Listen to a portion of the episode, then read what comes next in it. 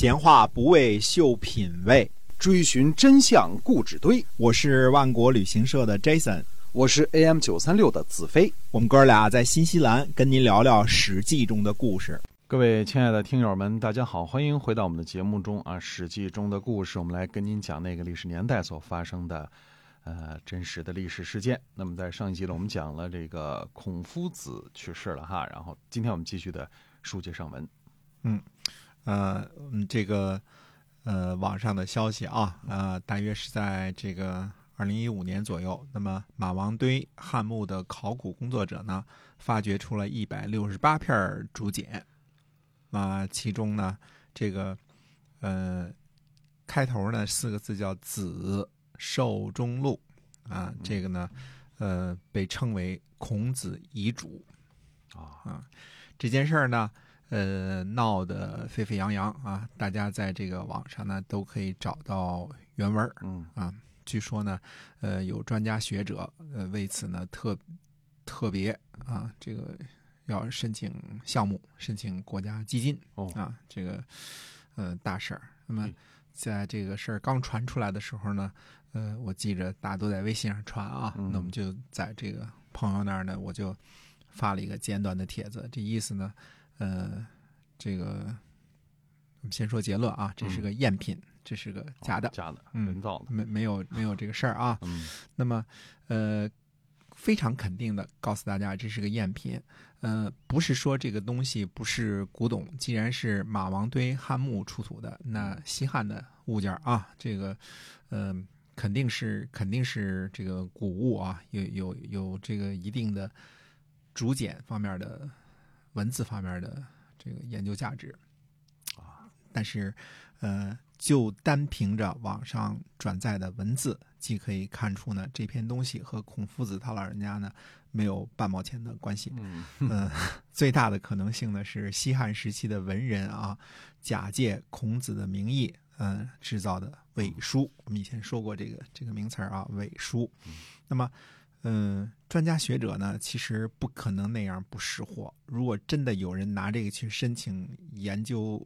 项目基金，嗯，那就是不要脸，啊， 嗯，跟拿着一骗个钱没什么两样儿啊。拿着一个伪书去申请， 哎，对的，哎，嗯我们这个稍微今天说说啊，嗯为什么即使是看文字就可以断定其为赝品？嗯第一点呢，文章风格不同，虽说是春秋晚期和汉代相隔两百多年啊，但是嗯这两百多年间呢，中文发生了很多的变化啊、春秋时候的文风呢古朴，嗯、不如战国的时候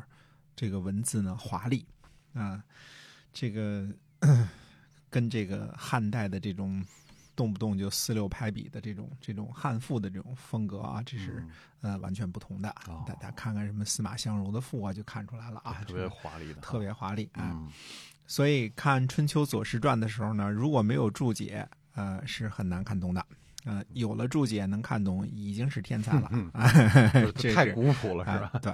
嗯呃，所以这两个时间的文风呢不一样。嗯呃，大家看《论语》也发现很难懂，对吧？嗯这个非常的呃佶屈聱牙，对吧？因为它这个嗯古时候文字更精简一些，用法对好多是不一样的。它可能一个字儿代表好多意思哈。对嗯像孔子遗嘱，所谓的孔子遗嘱这一文当中呢，用了很多对仗排比，文风绝对是汉赋体的啊、啊，这个文风不一样。第二点呢，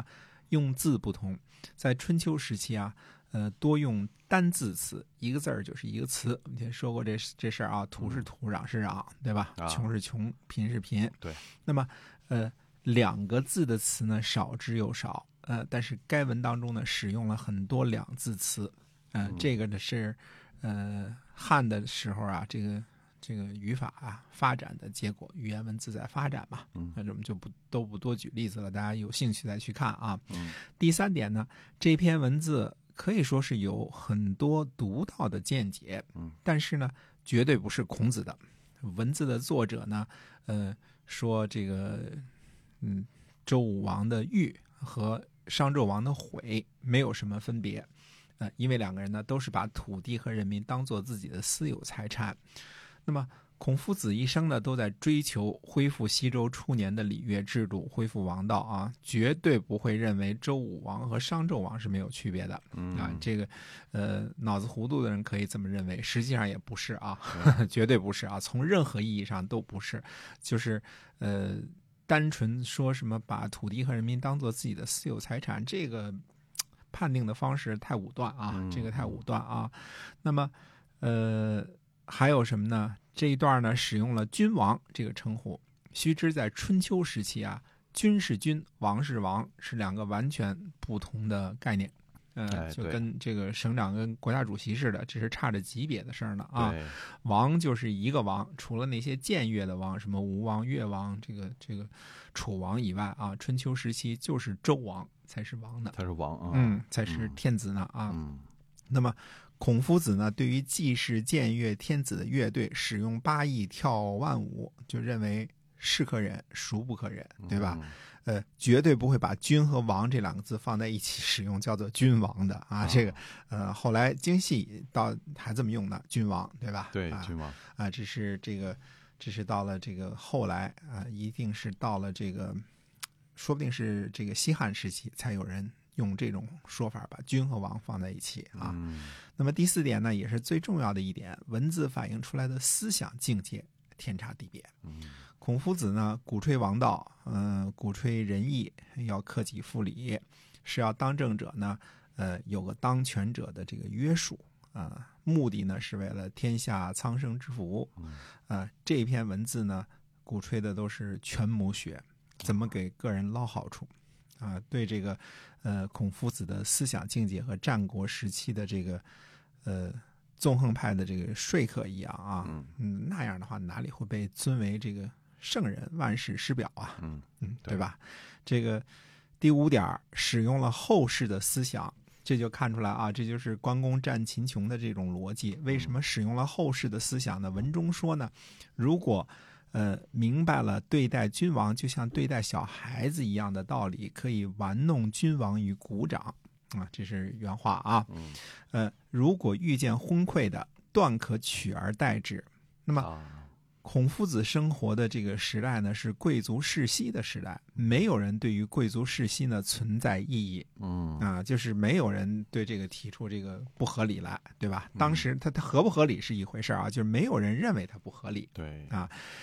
孔夫子也不可能脱离时代的束缚啊，嗯不可能这个对这一点提出质疑的。取代别人天下的这个思想基础啊，是战国时期，大约是在公元前三百年左右的时候啊，诸子百家当中的这个阴阳家的始祖叫邹衍，创造出来的嗯叫什么呢？五德，呃，始终说。五德五德始终说就是什么金带木木带火火带土土带金啊，这这这套东西，你有土德，你有火德，就这套东西啊。后来呢，这个实践呢始于谁呢？始于项羽和刘邦，啊，身为布衣取天下嗯。所以秦汉之后呢，中国人才认识到王朝是可以替代的。嗯嗯，天下呢有德者居之啊，你有火德你就占有天下，你有土德你就占有天下。啊是这实际个。上就是一套理论说辞，孔夫子那时候是没有什么没有哎，嗯这套理论基础还没 有，大大家几百年了都是老周家天下，觉得这个这就是理所呃理所应当的嗯啊，对，你不不认为这个这这套理论什么的都没有被发明出来呢？没有人觉得什么王侯将相宁有种乎，没有人这嗯种思想啊，没有人啊啊，对，那就是为什么王侯将相宁有种乎，它值得这个记载一下，对吧？对因为有人喊出这话来了嘛。嗯这个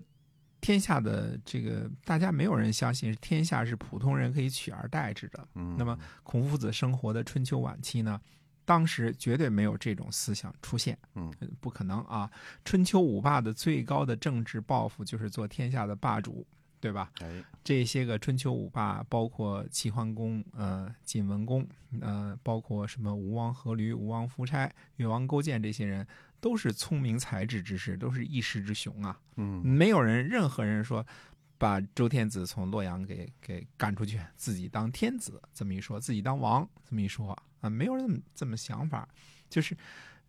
没有一位霸主想取周王室而代之。嗯嗯，孔夫子是圣人啊、但是呢，他绝对不可能未卜先知，知道后世的历史进程。所以这也是个类似关公战秦琼之类的穿帮。哎，哎，当然，如果写篇论文骗个学位什么的，可以写嗯上两万字来推论这件事情啊。仅仅凭以上几点儿，简单的说，我们就可以百分之百的认定这篇东西和孔夫子没有任何关系，嗯更绝对不可能是孔夫子的遗嘱。如果真是有学者、教授去申请这个科研基金啊，嗯。